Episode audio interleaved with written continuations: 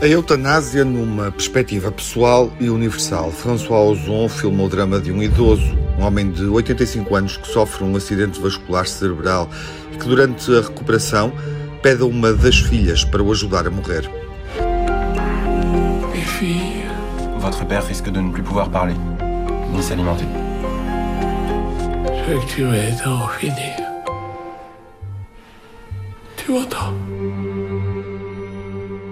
É um drama real. O filme dramatiza o que aconteceu com a escritora Emmanuelle Bernheim e que está relatado no livro pessoal Tout s'est bien passé. Sophie Marceau regressa ao cinema neste filme, interpretando a filha, que assume a decisão a pedido do pai. Ça, c'est la- c'est de jouer, comment dire. Euh, É um filme sobre os sentimentos. Sofremos, rimos, choramos, sentimos medo. Todas essas emoções.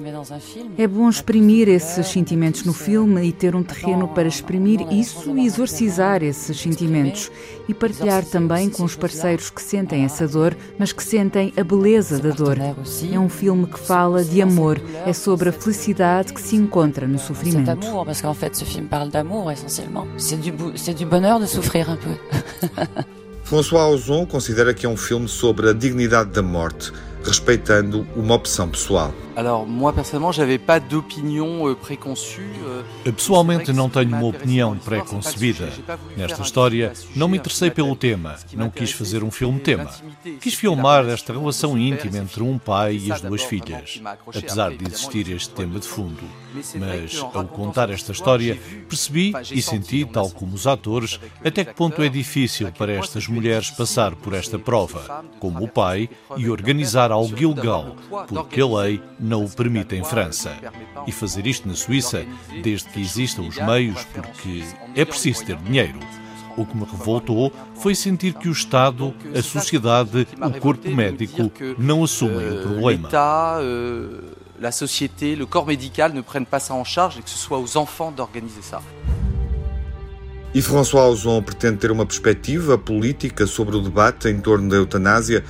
Diz que o filme não é a favor nem contra. Euh, O filme propõe aos espectadores uma história pessoal e cada um confronta-se com as suas interrogações sobre a vida, sobre a morte, sobre o que fazer nesta situação. Foi o que me interessou. Não quis transmitir uma mensagem política sobre o tema.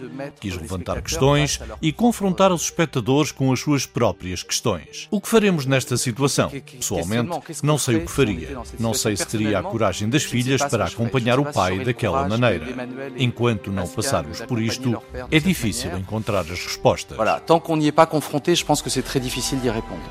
Em França, como em Portugal, Tout s'est bien passé vai estrear. É um filme que estimula a nossa reflexão pessoal, social sobre a eutanásia.